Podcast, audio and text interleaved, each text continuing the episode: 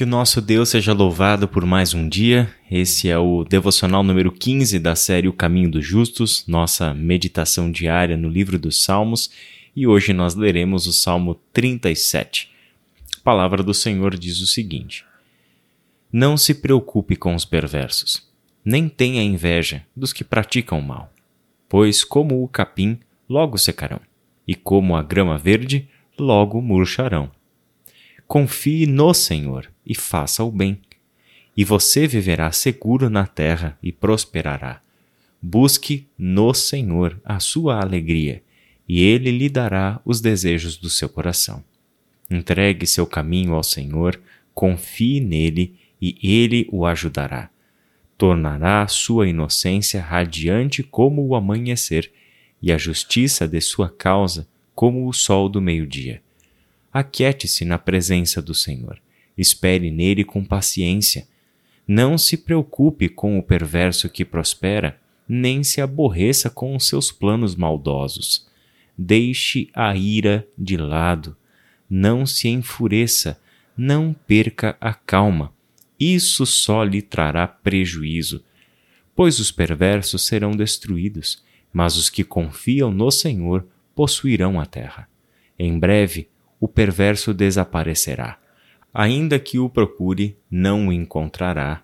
Os humildes possuirão a terra e viverão em paz e prosperidade. O perverso trama contra o justo, rosna e lhe mostra os dentes, mas o Senhor ri, pois vê que o dia do julgamento se aproxima. Os perversos puxam suas espadas e preparam seus arcos para matar o pobre e o oprimido, para massacrar os que são corretos. Suas espadas, porém, lhes atravessarão o próprio coração e seus arcos serão quebrados. Melhor ser justo e ter pouco, que ser perverso e rico, pois a força dos perversos será despedaçada, mas o Senhor sustenta os justos. A cada dia o Senhor cuida dos íntegros eles receberão uma herança que dura para sempre. Em tempos de calamidade não serão envergonhados, mesmo em dias de fome terão mais que o suficiente. Os perversos, contudo, morrerão. Os inimigos do Senhor são como flores do campo e desaparecerão como fumaça. O perverso toma emprestado e nunca paga, mas o justo dá com generosidade. Aqueles a quem o Senhor abençoa possuirão a terra mas aqueles a quem amaldiçoa serão destruídos.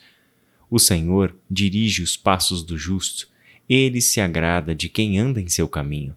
Ainda que tropece, não cairá, pois o Senhor o segura pela mão. Fui jovem e agora sou velho, mas nunca vi o justo ser abandonado, nem seus filhos mendigarem o pão. O justo é generoso e empresta de boa vontade, os seus filhos são uma bênção. Afaste-se do mal e faça o bem, e você viverá na terra para sempre. Pois o Senhor ama a justiça e jamais abandonará seu povo fiel. Ele sempre os protegerá, mas os filhos dos perversos serão destruídos. Os justos possuirão a terra e nela habitarão para sempre. O justo oferece conselhos sábios e ensina o que é certo guarda no coração a lei de Deus, por isso seus passos são firmes. O perverso fica à espreita do justo e procura matá-lo. O Senhor, porém, não deixará que o perverso tenha sucesso, nem condenará o justo quando ele for julgado. Ponha sua esperança no Senhor e ande com firmeza pelo caminho dele. Ele o honrará e lhe dará a terra, e você verá os perversos serem destruídos. Vi pessoas más e cruéis florescerem como árvores em solo nativo. Mas quando voltei a olhar, tinham desaparecido. Procurei por elas, mas não as encontrei. Observe os que são íntegros e justos. Um futuro maravilhoso espera os que amam a paz. Os rebeldes, porém, serão destruídos de uma só vez, não têm futuro algum. O Senhor salva os justos. Ele é sua fortaleza em tempos de aflição. O Senhor os socorre e os livra dos perversos. Ele os salva, porque nele se refugiam.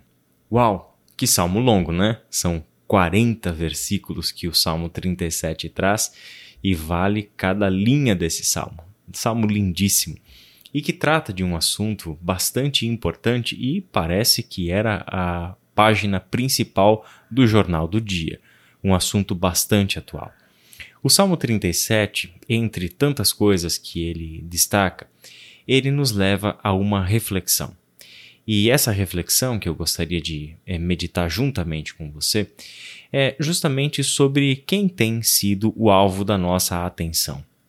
Aonde nós temos colocado a nossa energia?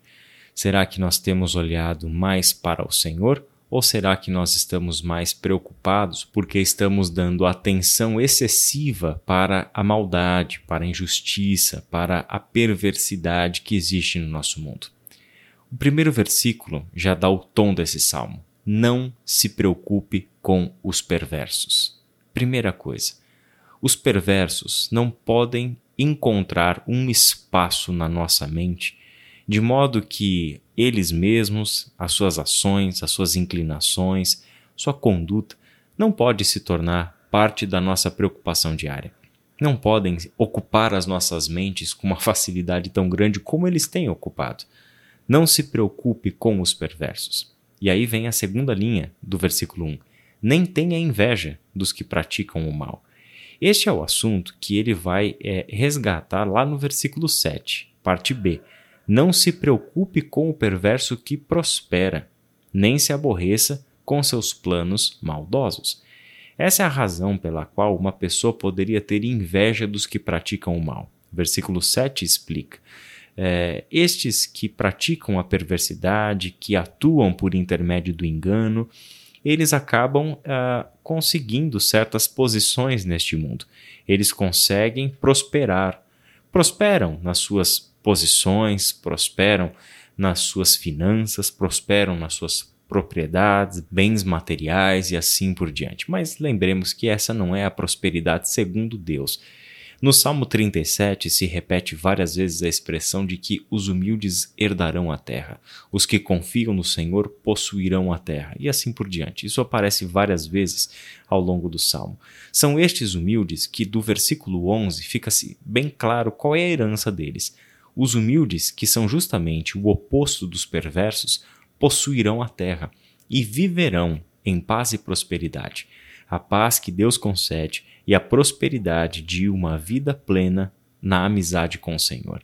Essa é a verdadeira prosperidade, que não é alcançada por meio da perversão, que não é alcançada por meio do engano. Não me entenda mal, o salmo deixa claro que sim, perversos prosperam, que aqueles que praticam o mal vão alcançar prosperidade. Só que esta é a prosperidade que não é o Senhor que dá. Que tipo de prosperidade é essa que o perverso consegue por meio do engano, por meio da trapaça, por meio da sonegação, por meio de tantas e tantas coisas que a gente conseguiria colocar numa lista de maldades? Né? É essa prosperidade que um dia está aqui e amanhã desaparece. É essa prosperidade que são como as flores do campo, que desaparecem como se fossem fumaça.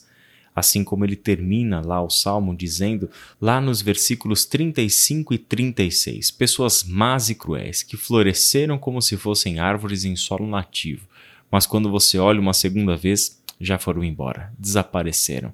O tempo os corrói, são destruídos Assim será o juízo do Senhor sobre toda a perversidade que existe sobre a terra.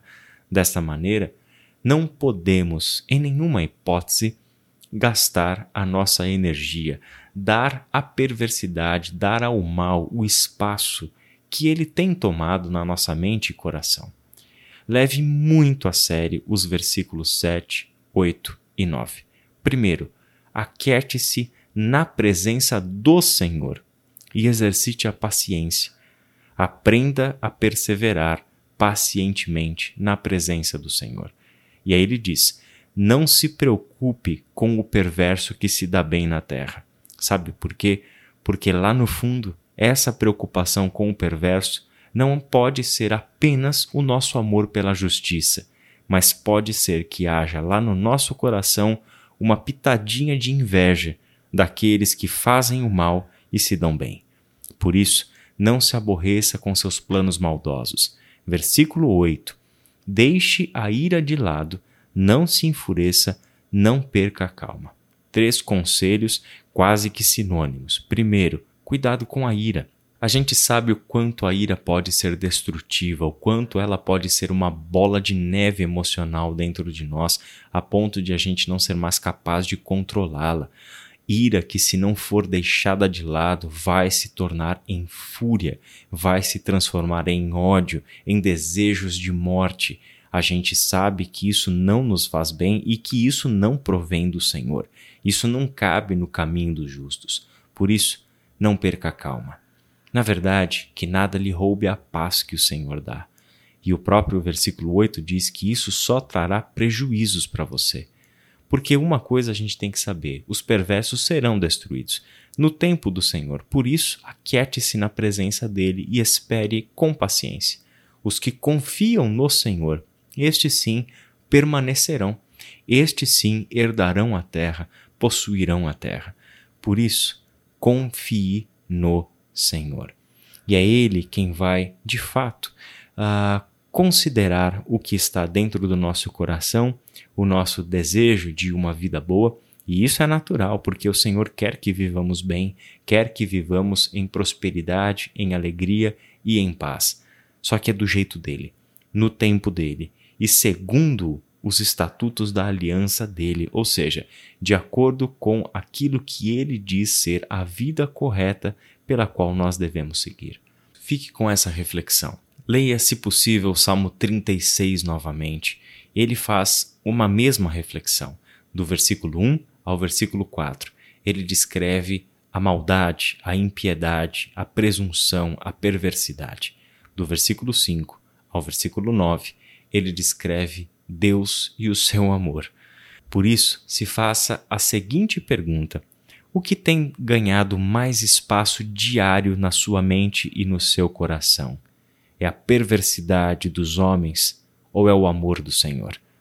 A que tipo de informação, notícia, leitura, audiência, enfim, a que nós temos dado o nosso tempo e a nossa atenção?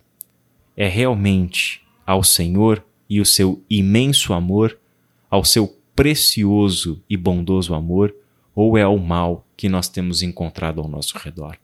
Reflita sobre isso e eu tenho certeza que o Espírito Santo de Deus lhe trará a instrução sobre como você deve seguir. Que Deus te abençoe e até amanhã.